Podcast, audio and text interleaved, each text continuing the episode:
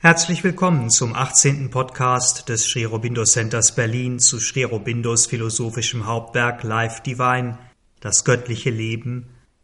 Heute zum Thema Mental und Supramental. Wir haben, nachdem wir uns in unserem letzten Podcast nun auch der göttlichen Seele gewidmet haben, auf unserem bisherigen Weg durch Life Divine ein weites und großartiges Wissen zusammengetragen, eine gewaltige metaphysische Konzeption errichtet. Wir wissen nun sehr klar und genau, oder besser, wir haben eine genaue und klare Vorstellung davon, was das Göttliche ist und was das supramentale Dasein, das supramentale Leben ist. Ein Dasein, ein Leben, das die göttliche Seele im höchsten Satchitananda ewig besitzt und dass unsere menschliche Seele hier in diesem Gefäß von Mental, Leben und Körper in der Zeit verwirklichen, manifestieren soll.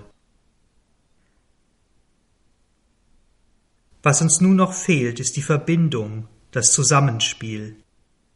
Das Zusammenspiel zwischen dieser supramentalen Existenz und eben dem Leben, das uns in unserem gewöhnlichen menschlichen Dasein so vertraut ist. Denn ohne eine solche konkrete Verbindung scheint uns dieses göttliche Leben, von dem wir nun schon seit einiger Zeit sprechen, rein ätherisch zu sein. Ein Zustand, ein Dasein, ein Leben von nicht verkörperten Entitäten oder Seelen, Begegnungen und Erfahrungen in einer Welt ohne materielle Formen, eine Welt von, Zitat, aktiven und freudvollen Grenzenlosigkeiten.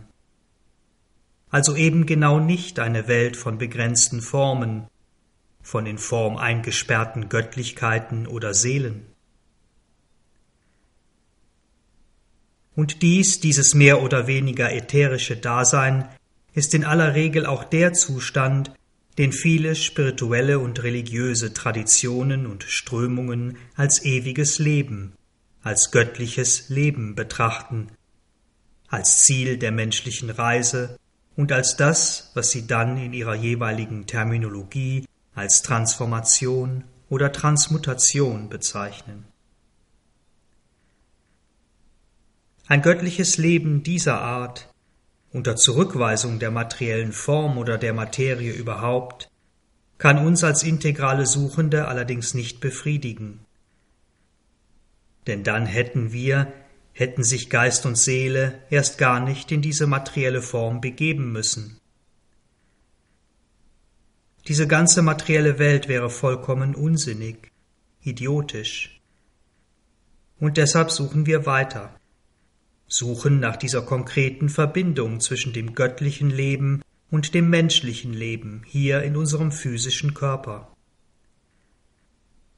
Oder anders gesagt, ein wenig konkreter, wir suchen nach den Verbindungen der vier großen göttlichen Wirklichkeiten Sein, Bewusstsein, Seligkeit und Wahrheitsbewusstsein oder Realidee mit den drei Wirklichkeiten den drei Realitäten unserer täglichen menschlichen Erfahrung Mental, Leben und Körper.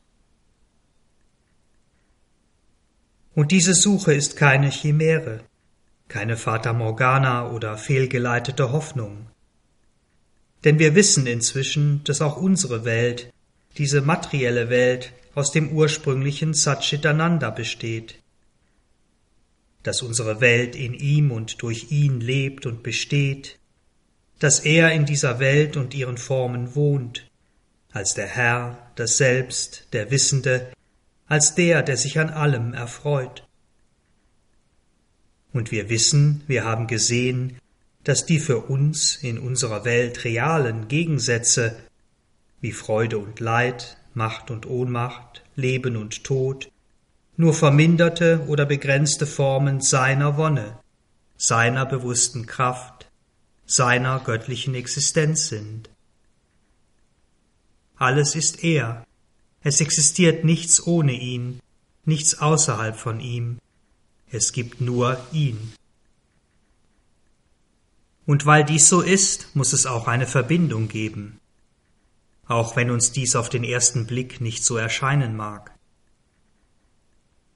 Denn tatsächlich scheinen beide Hemisphären, scheinen diese unterschiedlichen Daseinszustände so weit voneinander entfernt zu sein, dass wir Menschen das göttliche Leben hier in dieser Welt von Unwissenheit, Leid, Tod und Falschheit unmöglich erlangen können. Wir müssen entweder unser niederes Dasein in diese höhere, göttliche Existenz emporheben, oder unser Körper muss zu dieser reinen Existenz werden, unser Leben zu dieser bewussten Kraft und unsere Sinne, unsere Mentalität zu dieser reinen Wonne, diesem reinen Wissen. Und ist es nicht zwangsläufig so, dass wir all diese begrenzte irdische Existenz aufgeben müssen, wenn wir dauerhaft in ihr Gegenteil eingehen wollen, in einen Zustand des reinen Geistes, des Spirit, oder in andere Wahrheiten spiritueller Wirklichkeit, in konkrete Welten von Wahrheit, von göttlicher Wonne, von göttlichem Licht und Bewusstsein, von göttlichem Sein, in die vielen Himmel spiritueller Traditionen und Religionen? Wenn dies tatsächlich so ist, so Sri Aurobindo, dann liegt die Vervollkommnung der Menschheit nicht in der Menschheit selbst, sondern anderswo. Und der Gipfel der irdischen Evolution wäre dann ein sehr feiner, fast schon ätherischer Punkt, an dem sich unsere menschliche Mentalität quasi auflöst. Ein Punkt, an dem der Mensch zum großen Sprung in das formlose Sein ansetzt, oder zum Sprung in die weiten spirituellen Welten jenseits des verkörperten Mentals. Diese Wahrnehmung, diese durch alle Erfahrungen der Vergangenheit bestätigte Annahme, ein wahrhaftig göttliches Leben sei nur jenseits der materiellen Schöpfung, jenseits des Körpers möglich, dieses Wegwollen besitzt auch heute noch eine sehr starke Anziehungskraft auf spirituell ausgerichtete Menschen. Und deshalb müssen wir immer wieder betonen, dass auch das, was wir hier ungöttlich nennen, tatsächlich ein konkreter Ausdruck, ein konkretes Handeln der vier ursprünglichen göttlichen Prinzipien ist. Ein Handeln, das notwendig war, um dieses Universum von Formen zu erschaffen. Alle materiellen Formen, all das, was wir sehen, ist also Ausdruck der ursprünglichen Realidee, ist, wie wir eben schon betont haben, im Göttlichen, in Sein, Bewusstsein, Seligkeit, nicht außerhalb davon. Und wir können deshalb ebenso annehmen, und dies mit einer viel höheren Wahrscheinlichkeit als umgekehrt, dass diese Formen dass unser mentales Bewusstsein, unsere Lebensenergie, unser Körper dieses höhere göttliche Bewusstsein auch unverzerrt ausdrücken können. Und wir können sogar noch einen Schritt weitergehen. Denn es ist, so wie wir Schöpfung bislang verstanden haben, nicht nur möglich, sondern wahrscheinlich, dass Mental, Leben und Körper selbst ihren tatsächlichen Ursprung in der göttlichen Wahrheit haben, dass sie dort eine latente Wahrheit besitzen, dass sie gewissermaßen untergeordnete Wirkweisen, Funktionsweisen dieser göttlichen Wahrheit sind. Und wenn dies so ist, kann das auch hier in uns so sein. Mental, Leben und Körper sind aktuell nur deshalb so, weil sie in ihrem Bewusstsein von der göttlichen Wahrheit, aus der sie stammen, getrennt sind. Würde diese Trennung aufgehoben, etwa indem sich das göttliche Licht in den Menschen ausbreitet, dann würden diese Instrumente ganz natürlich wieder in ihre ursprüngliche Seins- und Wirkweise im Wahrheitsbewusstsein zurückfinden. Und diese, ja, Wiederherstellung der Normalität würde nicht nur die dauerhafte Manifestation des göttlichen Bewusstseins im menschlichen Mental und Körper bedeuten. Denn wir können uns vorstellen, und das wäre der nächste fast zwangsläufige Schritt, dass dieses göttliche Bewusstsein dann auch die Instrumente selbst in eine neue Form gießt. In anderen Worten, dass das göttliche Bewusstsein nicht nur im Inneren, in der Seele, sondern auch im Äußeren, in der Form, der Substanz, sein Königreich des Himmels errichtet, das göttliche Leben etabliert. Denn das erste, das göttliche Leben im Inneren, wurde von einigen, wenn nicht von vielen Menschen schon erreicht, ist für uns im Prinzip zugänglich. Das göttliche Leben im Äußeren aber, die Transformation der Substanz, dieser Sieg des Göttlichen im Menschen liegt noch in der Zukunft. Und genau dieser Sieg, nicht die bereits stattgefundene Verwirklichung des Göttlichen im Inneren, ist das tatsächliche Ziel und die Raison d'être des integralen Yoga. Wenn wir also, und das war ja unser Anliegen, die Verbindung zwischen dem göttlichen Leben, der supramentalen Existenz und dem Leben unserer gewöhnlichen menschlichen Existenz herstellen wollen, dann müssen wir zunächst einmal näher betrachten, was unsere vertrauten Wirkweisen, was Mental, Leben und Körper in ihrem eigentlichen Ursprung sind, in ihrer höchsten Wahrheit also, als untergeordnete Wirkweisen, Funktionsweisen des höchsten supramentalen Wahrheitsbewusstseins. Denn dort finden wir sie bereits in genau der Vollkommenheit, nach der wir hier streben, in die wir als Mensch nach und nach hineinwachsen. Dort in der ursprünglichen Realidee finden wir, wenn man es so ausdrücken will, den lichtvollen Archetypus von Mental, Leben und Körper, die vollkommene und ewige Wirklichkeit dieser Wirkweisen. Eine tatsächliche Wirklichkeit, mit der wir uns konkret verbinden können und die wir hier nur deshalb als Ideal und nicht als Wirklichkeit bezeichnen, weil wir sie in unserer Welt von Unwissenheit und Begrenztheit noch nicht manifestiert sehen. Was also sind mental Leben und Körper in ihrer eigentlichen Essenz, in ihrem ursprünglichen göttlichen Ausdruck? Beginnen wir mit dem Mental. Das Mental ist, so schrie Aurobindo, eine bestimmte Wirkweise des universalen Bewusstseins, eine Fähigkeit, die aus dem Unteilbaren Formen herausschneidet, die vermisst, die eingrenzt, die Dinge quantitativ erfasst und sie behandelt, als seien sie jedes für sich getrennte Ganze. Selbst dann, wenn Dinge und Formen ganz offensichtlich nur Teile sind, Teile von etwas Größerem, betrachtet das Mental sie so, als könne es sie getrennt voneinander analysieren, bewerten, einordnen, in Zusammenhänge stellen. Dies ist seine grundlegende Wirkweise, seine einzig mögliche Herangehensweise, und all seine konkreten operativen Fähigkeiten wie Auffassungsgabe, Erkenntnis, Wahrnehmung, selbst kreatives Denken beruhen auf diesem Wirkungsprinzip. Das Mental befasst sich immer mit Einheiten, mit Entitäten, mit etwas Ganzem, das wiederum Teil eines größeren Ganzen ist. Es bricht etwas Ganzes in kleinere Ganze auf, es teilt, multipliziert, addiert, subtrahiert, führt zusammen, aber es ist nicht in der Lage, über diese Operationen hinauszugehen. Wenn es dies versucht, wenn es ein wirkliches Ganzes zu erfassen sucht, verliert es sich selbst.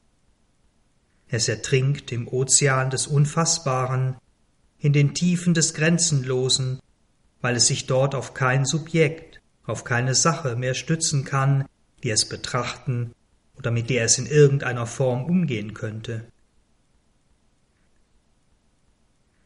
Denn selbst wenn sich das Mental mit dem Grenzenlosen befasst, macht es sich ein Bild von diesem Grenzenlosen, und es besitzt, Es hält in diesem Bild nur eine Art formlose Weite, nicht das wirkliche, raumlose, unbegrenzte.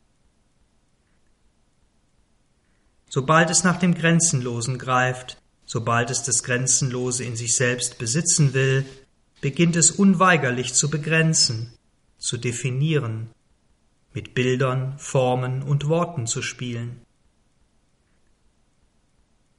Und so kann das Mental das Grenzenlose nicht besitzen, es kann nur vom Grenzenlosen in Besitz genommen werden, kann nur still und glückselig unter dem lichtvollen Schatten des einen Wirklichen liegen, der von Ebenen, zu denen es selbst keinen Zugang hat, auf es geworfen wird.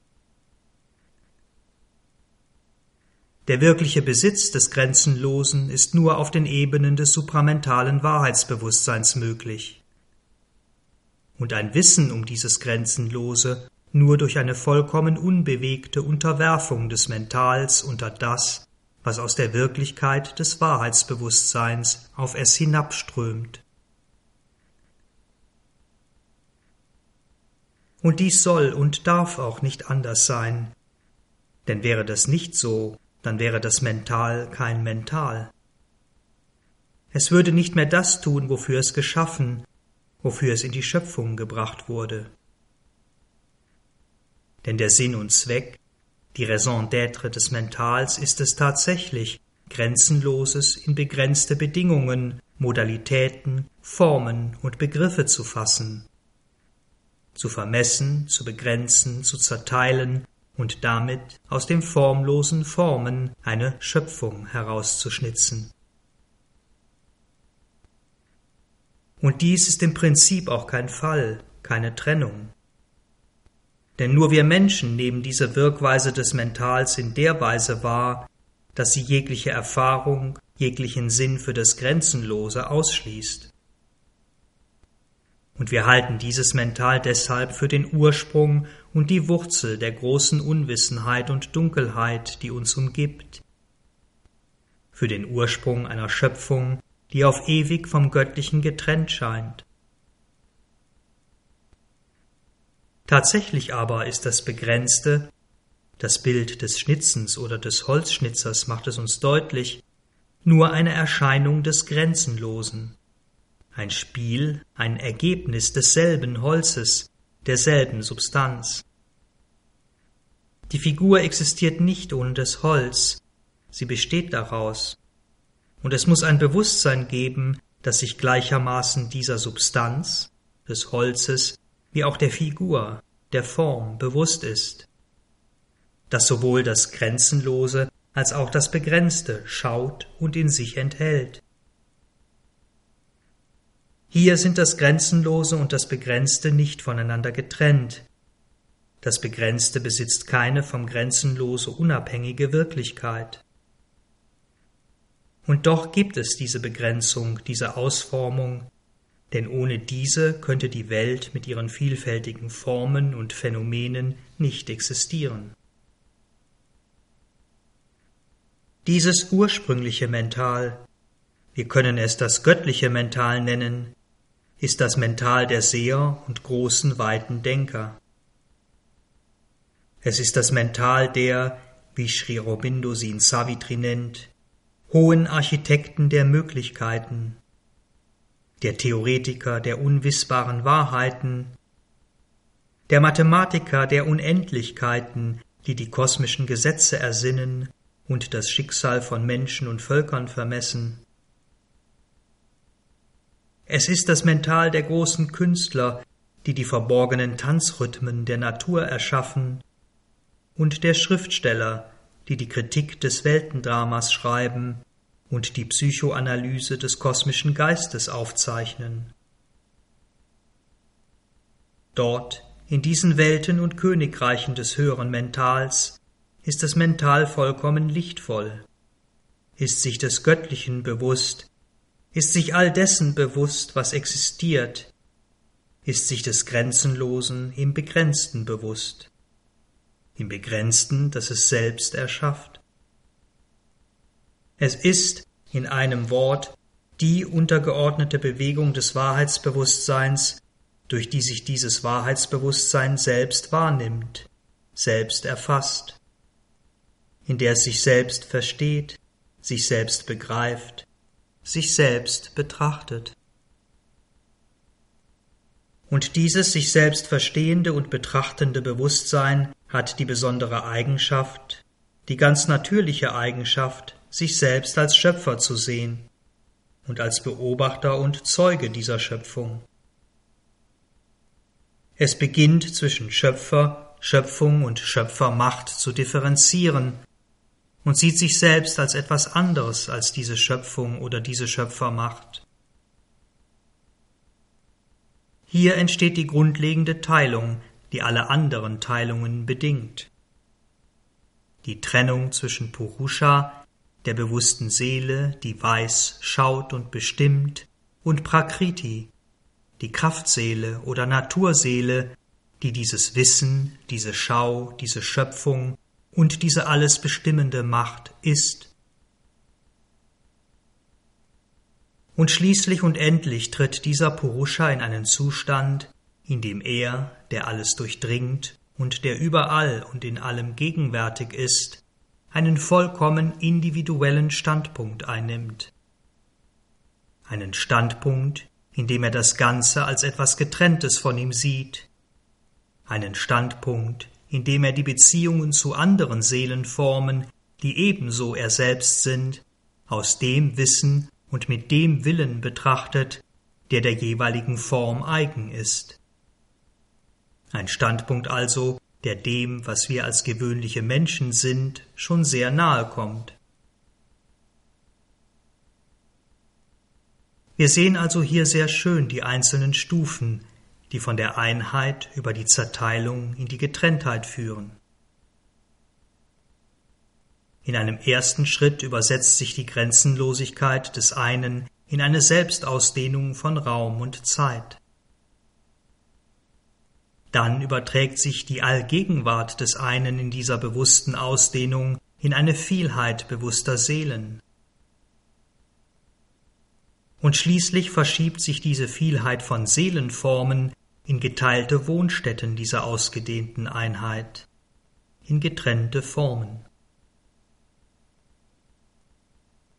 Der Purusha, die bewusste Seele in jeder Form, begrenzt sich nun auf diese Form, schaut quasi durch diese Form. Er ist sich der Identität mit allen anderen Seelen, mit allen anderen Purushas bewusst, doch nur im Sein, im eigentlichen Wesenhaften. In allem anderen beginnt er zu unterscheiden. Er sieht Unterschiede im Verhältnis dieser Seelenformen zueinander, in ihrer Wirkweise in der Schöpfung. Er unterscheidet zwischen verschiedenen Zusammensetzungen und Ausprägungen, zwischen verschiedenen Qualitäten und Quantitäten von Substanz, Kraft, Bewusstsein und Wonne, die jeder Purusha in jedem Augenblick in Zeit und Raum verkörpert, die jeder Purusha in diesem universalen Spiel sozusagen einsetzt. Nun ist diese Identifikation mit einem bestimmten Zustand in den Ebenen des Wissens, in den ursprünglichen Welten des Mentals nicht zwingend. Die Seele hat dort in diesen Regionen jederzeit die Freiheit, sich von dieser Identifikation zu lösen, darüber hinauszugehen. Wählt sie aber bewusst die Identifikation, entscheidet sie sich bewusst dafür, sich mit der Seelenform zu identifizieren dann bewahrt sie nur das immer gegenwärtige Selbstwissen vor der vollkommenen Selbstvergessenheit, vor einer dauerhaften Fixierung in diese Kette von Trennung und zeitlichen Abläufen. Ein Selbstwissen, das bei uns Menschen so sehr in den Hintergrund getreten ist, dass die Fixierung, die Selbstvergessenheit tatsächlich einen vermeintlich dauerhaften Charakter angenommen hat. Wir sehen also, dass auch in diesen Ebenen des höheren, des göttlichen Mentals eine Trennung, eine Zerteilung durchaus vorhanden ist. eine Beziehung von Formen, als ob sie getrennte Wesen wären, eine Beziehung verschiedener Willen, als ob sie getrennte Kräfte wären, eine Beziehung von Wissen zu Wissen, als ob sie getrenntes Bewusstsein wären. Der entscheidende Unterschied zu unserem gewöhnlichen mentalen Bewusstsein ist aber der, dass dort in den Ebenen des höheren Mentals die göttliche Seele noch nicht, wenn man es so ausdrücken will, verblendet ist. Sie weiß, dass all diese Dinge Phänomene, Erscheinungsformen eines Seins sind, wie ein sich entfaltender Fächer des einen mit verschiedenen Zeichnungen und Symbolen. Die Seele verliert nicht ihre Einheit mit allen in allem, und sie bleibt stets im Vordergrund, ist stets selbst der Handelnde. Es ist die Seele, die das Mental und seine Fähigkeit als untergeordnetes Wirken eines grenzenlosen Wissens verwendet. Es ist die Seele, die die mentale Macht der Definition, der Formgebung für das universale Spiel von Formen und Kräften nutzt und nicht etwa umgekehrt.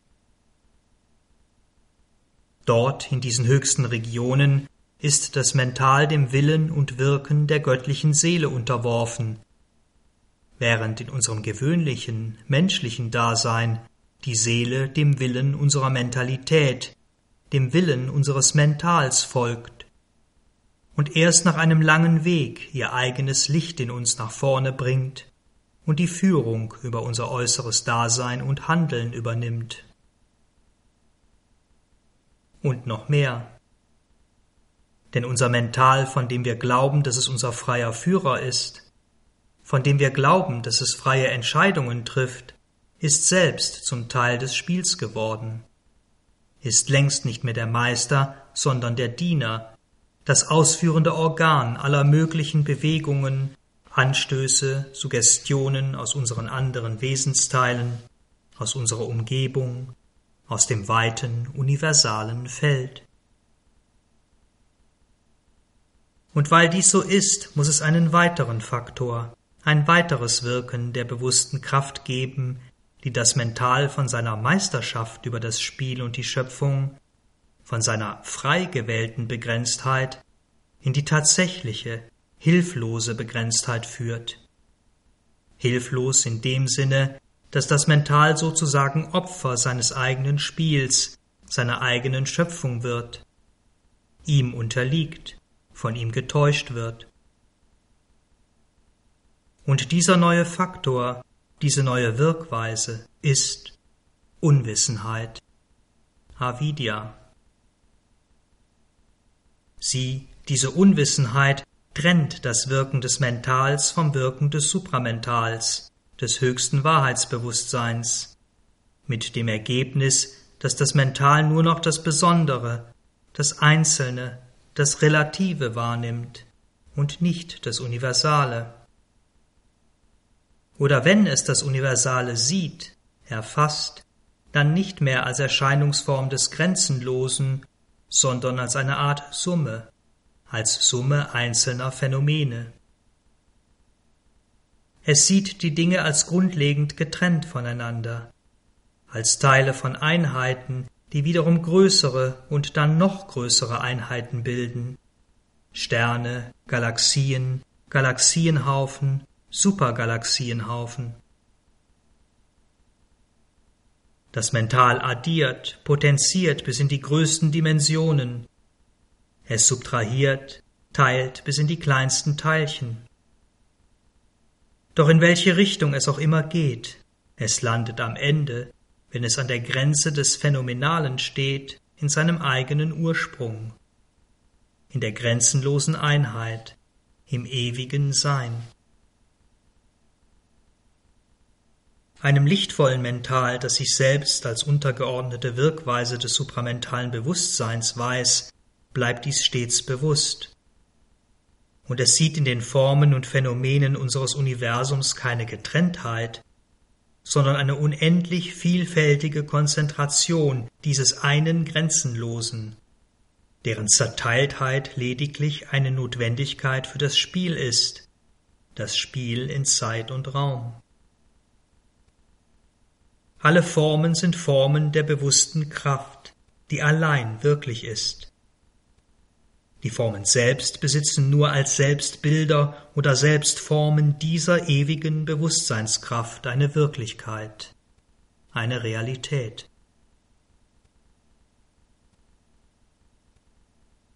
Wenn nun aber das Mental als solches die Dinge so oder so wahrnehmen kann, im Lichte von Vidya, von Wissen oder von Avidya, von Unwissenheit, woher stammt dann diese Unwissenheit? Welche Verdrehung der supramentalen Wirkweise, der supramentalen Wahrnehmung löst diese Unwissenheit aus? Sri Aurobindos Antwort ist eine Konzentration des Bewusstseins, die so auf sich selbst konzentriert ist, dass sie andere Dinge ausschließt. Oder anders gesagt, eine individuelle Seele, die alles nur von ihrem eigenen Standpunkt aus betrachtet. Eine individuelle Seele, die sich selbst vollständig mit einer bestimmten Form, einer bestimmten Handlung in Raum und Zeit identifiziert. Die Seele vergisst sozusagen, dass alle anderen Seelen ebenfalls sie selbst sind, dass deren Seinszustände ebenfalls ihr Seinszustand ist, dass deren Handlungen ebenso ihre Handlungen sind. Und will sie größere Zusammenhänge, die ursprüngliche Unteilbarkeit von Zeit, Kraft und Substanz wiedergewinnen, so kann sie dies nur in der Weise, dass sie die einzelnen Punkte, die sie wahrnimmt, miteinander verbindet und damit Abfolgen schafft.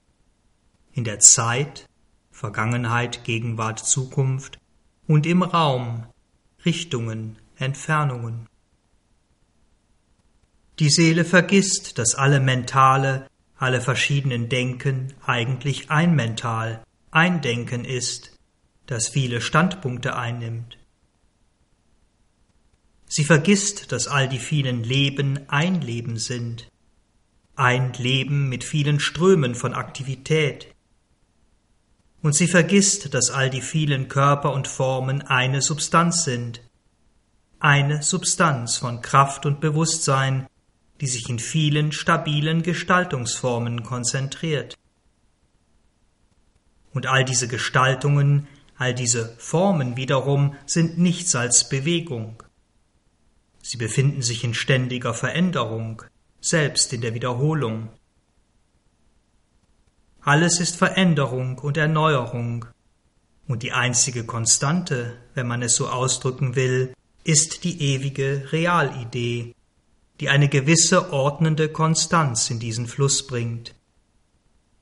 Und dies, diese supramentale Realidee, ist auch das, in das unser Mental zurückfinden muss die Wahrheit, die es wiederentdecken muss.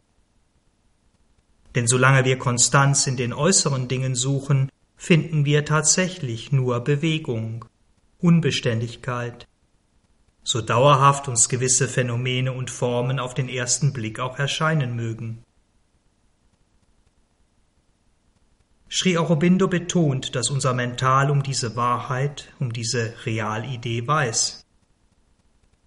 Dieses Wissen ist in uns immer vorhanden, wenn auch in den für uns gewöhnlich nicht zugänglichen, in den für uns unbewussten oder besser überbewussten Bereichen des Mentals. Im, wie Sri Aurobindo sagt, geheimen Licht seines Selbstseins, ein Licht, das uns durch den Schleier der Unwissenheit als Nacht, als Dunkelheit erscheint. Und dieser Schleier der Unwissenheit, diese Dunkelheit, wird in uns Menschen noch dichter, noch undurchdringbarer, weil wir uns mit unserem Körper identifizieren. Denn tatsächlich ist unser Mental fast ausschließlich mit Dingen des Körpers oder des materiellen Lebens befasst. Was tue ich heute? Wie gehe ich das an? Was mache ich jetzt? Wie verhalte ich mich hier? Was plane ich für die nächsten Tage? Wie ernähre ich mich richtig? Unser Denken ist fast ununterbrochen in diesen äußeren Dingen absorbiert. Ich habe einen Körper, ich habe diesen Körper, also bin ich. Und darin, in diesem körperlichen oder physischen Mental, bleiben wir gewöhnliche Menschen fast unser ganzes Leben lang fixiert. Alles andere, alle anderen mentalen Ebenen und Fähigkeiten bleiben in uns fast vollständig ungenutzt, gar unterbewusst, wie etwa das Lebensmental, das durchaus nicht an diesen Körper gebunden ist und das sehen und auch tatsächlich erfahren kann, dass es ganz und gar nicht mit einem bestimmten Körper stirbt, dass es in seiner eigenen Individualität Körper um Körper annimmt, quasi ewig lebt.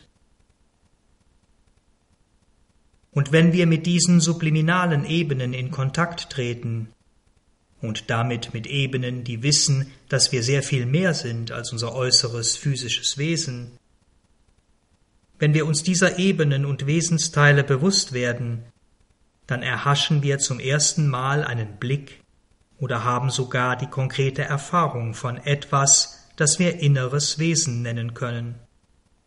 Die Erfahrung eines inneren Purushas, einer inneren Seele. In diesem Fall des inneren vitalen Wesens, des inneren vitalen Purusha, der inneren Lebensseele.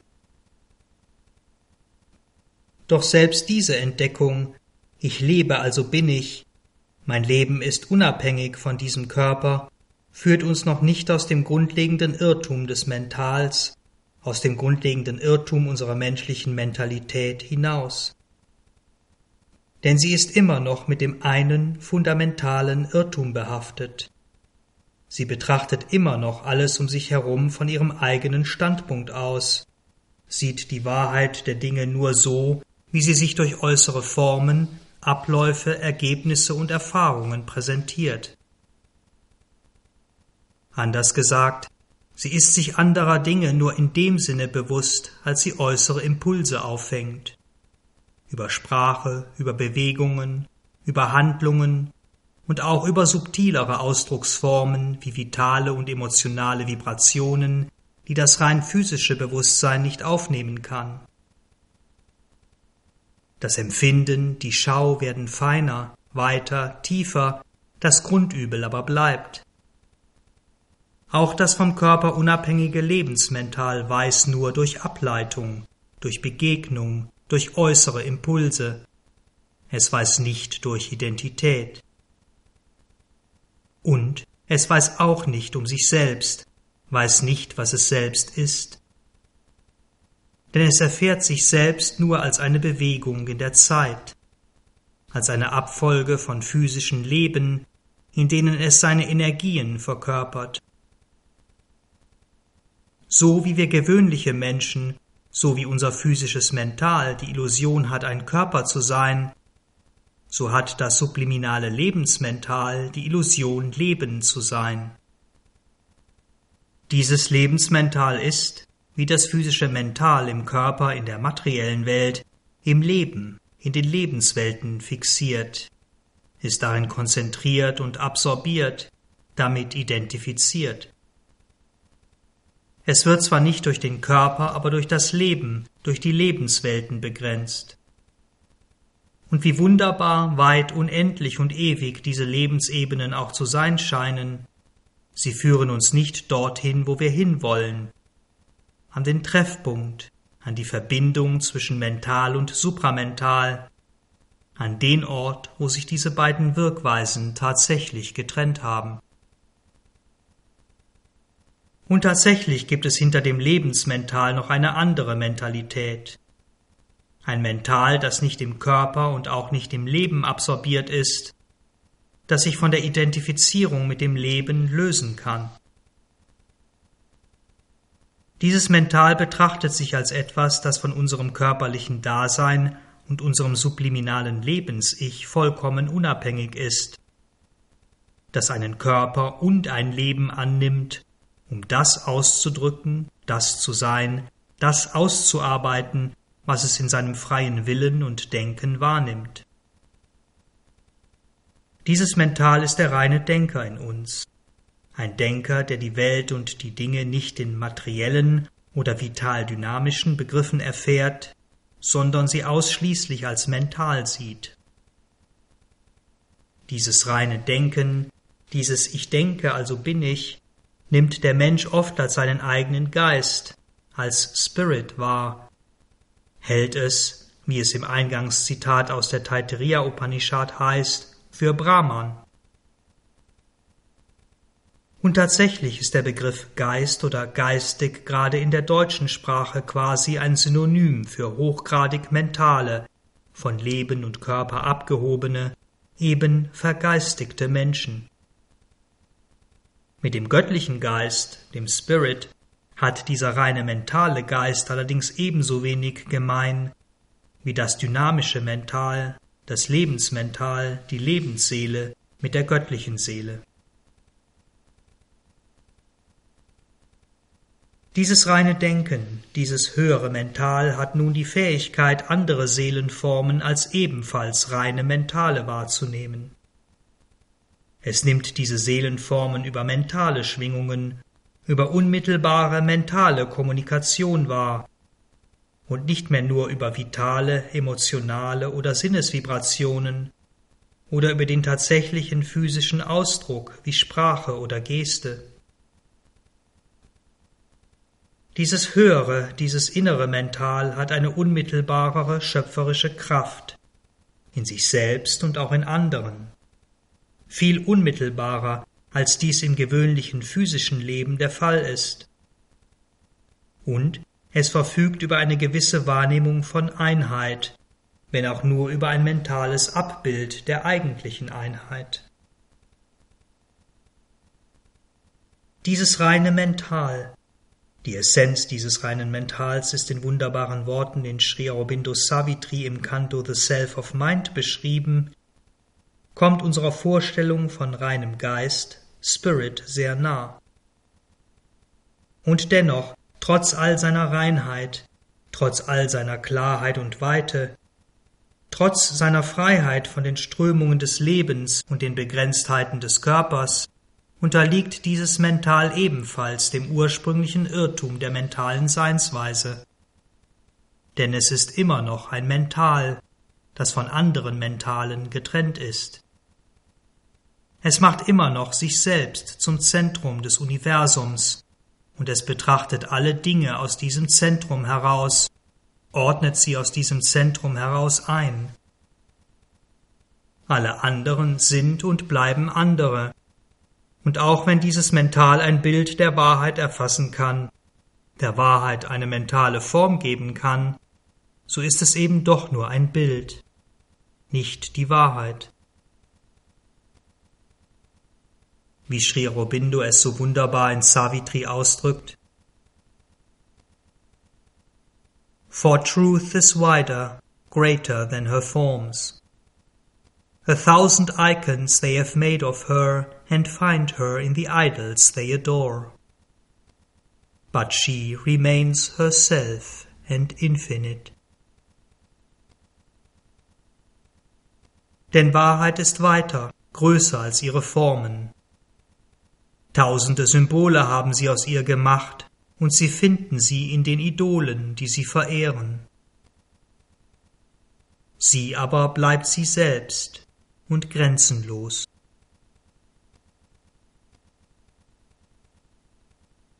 An dieser Stelle ein Einschub aus der persönlichen Erfahrung dieses Lebens-Ichs und des Mental-Ichs, dieser feinstofflichen Lebens- und Mentalindividualität. Beide, wenn man sie so nennen will, Körper sind für sich selbst genommen unsterblich. Unsterblich in dem Sinne, dass sie ewig bestehen, solange sie nicht die Grenzen der ihnen eigenen Welten und Hemisphären überschreiten.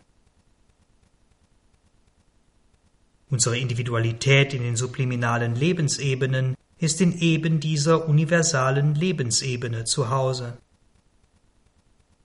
Geht sie darüber hinaus, setzt sie ihren Fuß in das dunkle Meer des universalen Unterbewusstseins, löst sie sich in ihre Einzelteile auf, verschwimmt buchstäblich als ob sie in dem Fluss, der das Reich des Lebens vom Reich des Todes trennt, ertrinkt. Und wird diese Individualität über den Strom in das Unbewusstsein, die in Conscience getragen, dann erlischt sie. Tritt dieses Lebens-Ich umgekehrt in die höheren mentalen Welten, wird die Atemluft, das, was es als Leben wahrnimmt und erfährt, immer dünner, bis es quasi zu ersticken droht und nicht mehr weiter kann. Hier liegen die Grenzen der Unsterblichkeit unserer feinstofflichen Lebensidentität. Einer Lebensidentität, die zwar in ihrem Feld unsterblich im Sinne von Zeit, aber nicht unkaputtbar, unzerstörbar ist. Sie kann durch andere dynamische Kräfte dieser Ebenen in ihrer Individualität zerschlagen werden und muss daher, wenn sie ihre Unsterblichkeit behalten will, gewisse Bereiche, die Sri Aurobindo auch in Savitri eingehend beschreibt, meiden. Das Mental-Ich wiederum ist in den Mentalebenen unsterblich, das heißt todlos.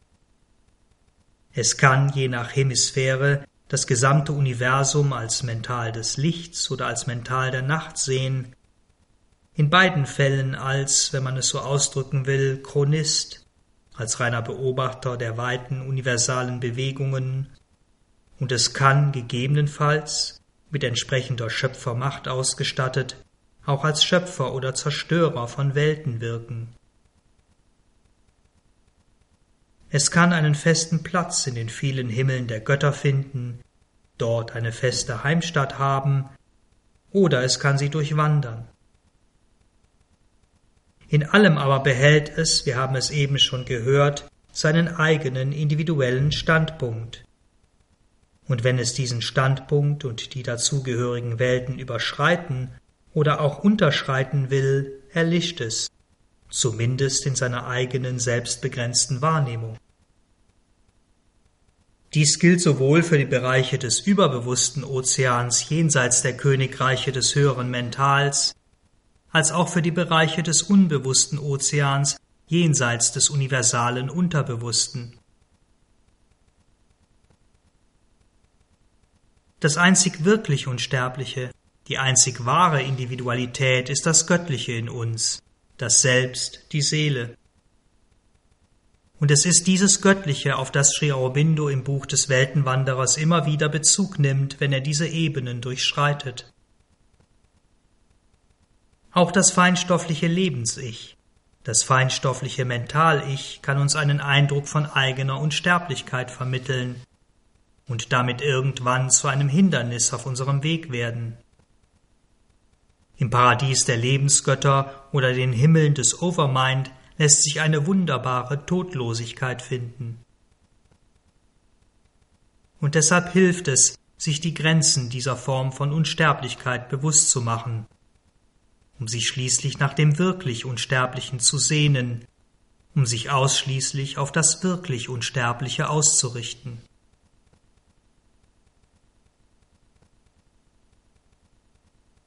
Wenn wir also die Grenzen der unsterblichen Lebenswelten und der unsterblichen Mentalwelten überschreiten wollen, dann müssen sich diese beiden subliminalen Individualitäten in uns, die in diesen Welten leben, müssen sich das innere Vital und das innere Mental in gewisser Weise überantworten, still sein.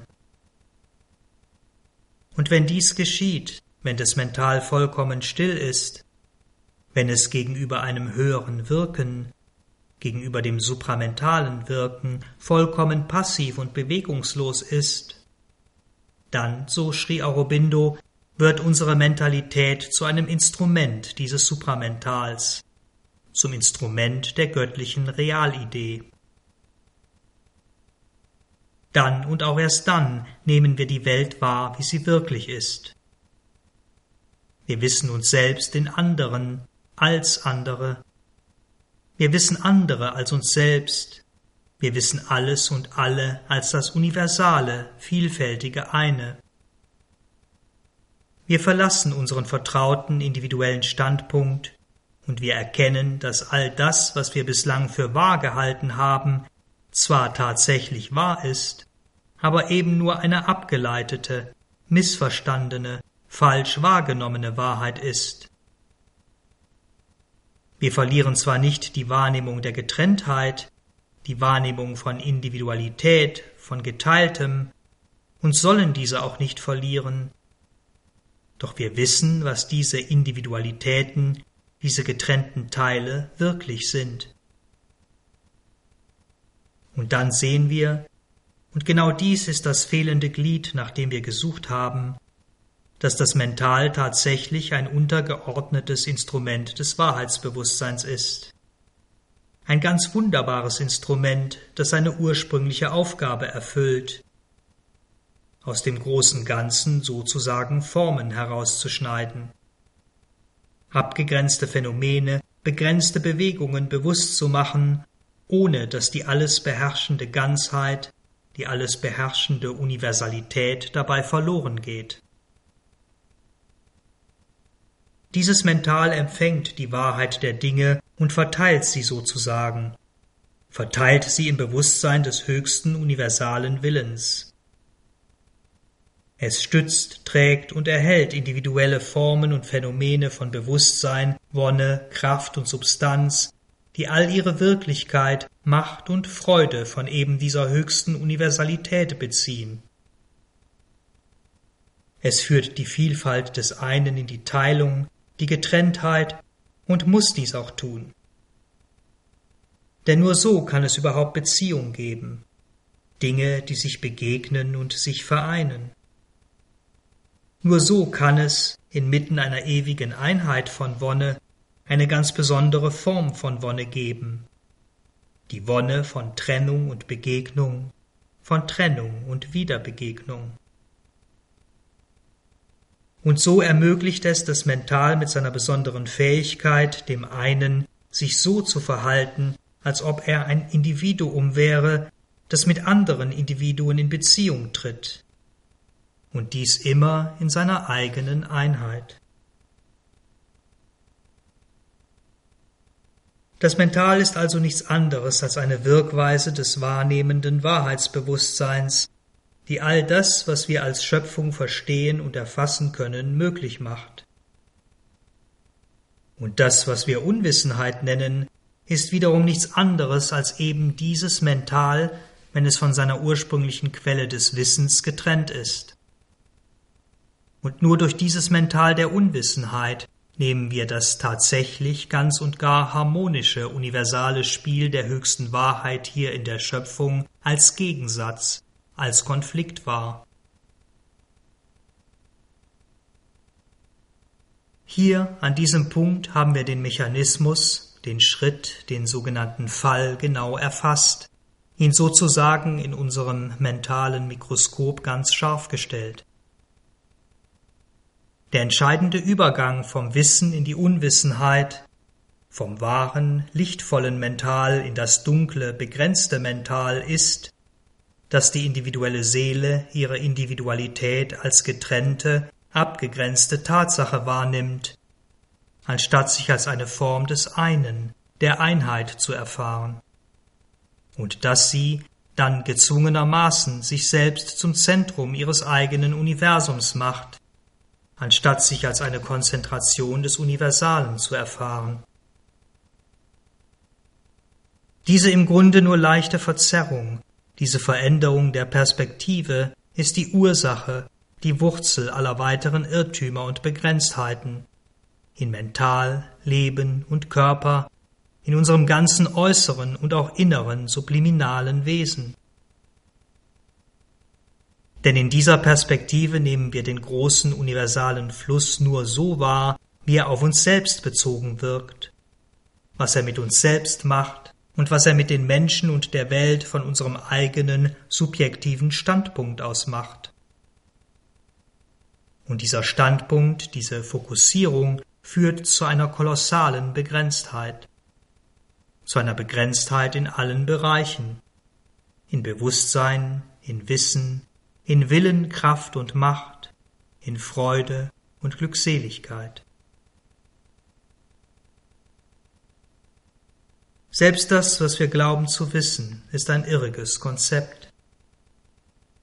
Denn eben weil alle Dinge, alle individuellen Formen und Phänomene untrennbar verbunden sind und damit in ihren Bewegungen und Wirkungen zusammenhängen, müssen wir entweder das Ganze wissen, mit dem Ganzen identifiziert sein, oder mit der Essenz all dessen, mit der reinen Existenz, die in allem ist und alles trägt. Anderenfalls ist alles mit Irrtum behaftet, und wir wissen im Grunde überhaupt nichts. Und was für das Wissen gilt, gilt naturgemäß auch für den Willen. Getrennt vom Allwillen, vom Allwirken, muss der einzelne Wille zwangsläufig zu einem fehlerhaften Handeln führen und ebenso zu tatsächlicher Unfähigkeit und Ohnmacht. Und auch die Wonne der individualisierten, von der Allwonne getrennten Seele ist zwangsläufig mit Unfähigkeit behaftet, der Unfähigkeit, die tatsächliche, universale Glückseligkeit zu besitzen, was für das Individuum nichts anderes bedeutet als zu leiden.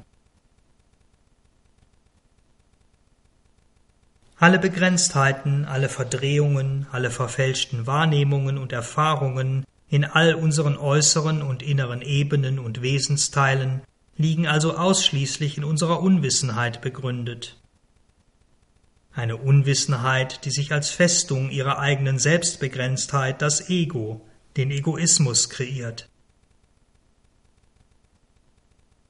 Aus dieser Festung müssen wir, wenn der Zeitpunkt gekommen ist und die göttliche Gnade uns berührt und den Schleier entfernt, hinaustreten, hinein in das Universale, das wirklich Wahre, das Göttliche. Und dennoch, und das dürfen wir dabei nicht vergessen, ist Unwissenheit nicht Falschheit. Es ist eine Verzerrung der ursprünglichen Wahrheit der Dinge, kein freies Spiel einer absoluten Falschheit, die außerhalb der Wahrheit steht. Und eben weil dies so ist, weil es keinen unüberbrückbaren Graben zwischen Unwissenheit und Wahrheit gibt, kann unser Mental, können wir auch wieder in diese ursprüngliche Wahrheit, in die supramentale Wahrheit zurückfinden. Und wenn dies geschieht, dann kann unser Mental, dann können wir zu einem konkreten Instrument dieses höchsten Wahrheitsbewusstseins, des supramentalen Bewusstseins werden. Hier im Wirken, in der Ausarbeitung der göttlichen Realidee im materiellen Universum. Dann werden all unsere Beziehungen zu anderen Menschen, Wesen, Vorgängen und Phänomenen wahre Beziehungen sein ohne die Verdrehungen und Verfälschungen, die wir in unseren täglichen Erfahrungen nur allzu gut kennen. Aller Irrtum wird sich in der wahren Wahrheit auflösen, nach der wir mit unserer begrenzten Wahrheit und unserem begrenzten Irrtum tasten. Alle Unfähigkeit, alle Ohnmacht wird in der wahren Stärke, der wahren Macht aufgehen. Eine Stärke, eine Macht, die wir in unserer begrenzten Stärke, in diesem Wechselspiel von Macht und Ohnmacht zu erreichen suchen. Alles Leid, alles Leiden wird in der wahren Glückseligkeit ertrinken, die wir in unserem Wechselspiel von Freude und Leid ersehnen, zu verwirklichen suchen. Und der Tod wird in der wahren Unsterblichkeit vergehen, in die wir durch unsere Zyklen von Leben und Tod zurückzukehren versuchen, in die wahre Unsterblichkeit hier, in der materiellen Welt, im materiellen Körper.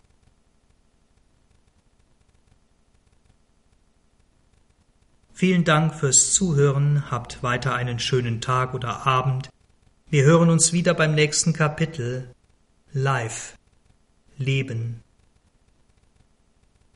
Uns, das Sri Aurobindo Center Berlin, findet ihr unter www.shcb.de, wo auch weitere Texte, Vorträge und andere Beiträge zu Sri Aurobindo und Sri Aurobindos Yoga eingestellt sind